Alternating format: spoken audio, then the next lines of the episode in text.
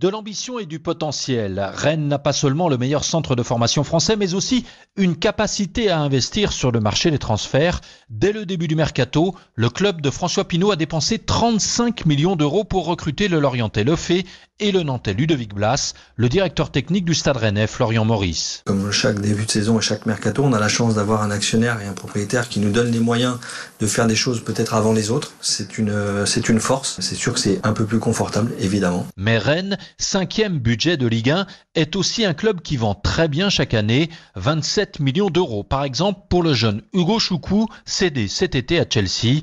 Les Bretons excellent pour se renouveler sans s'affaiblir, une attractivité illustrée par la nouvelle recrue Ludovic Blas. J'arrive dans, un club qui, fonctionne très très bien. Pour moi, il n'y a, pas, a pas beaucoup d'équipes devant eux en, Ligue 1. Dans une équipe avec autant de talent, ça donne envie de venir. Quatrième depuis deux ans avec un style de jeu offensif et séduisant, les Bretons aspirent désormais à décrocher la Ligue des Champions et pourquoi pas le podium de la Ligue 1.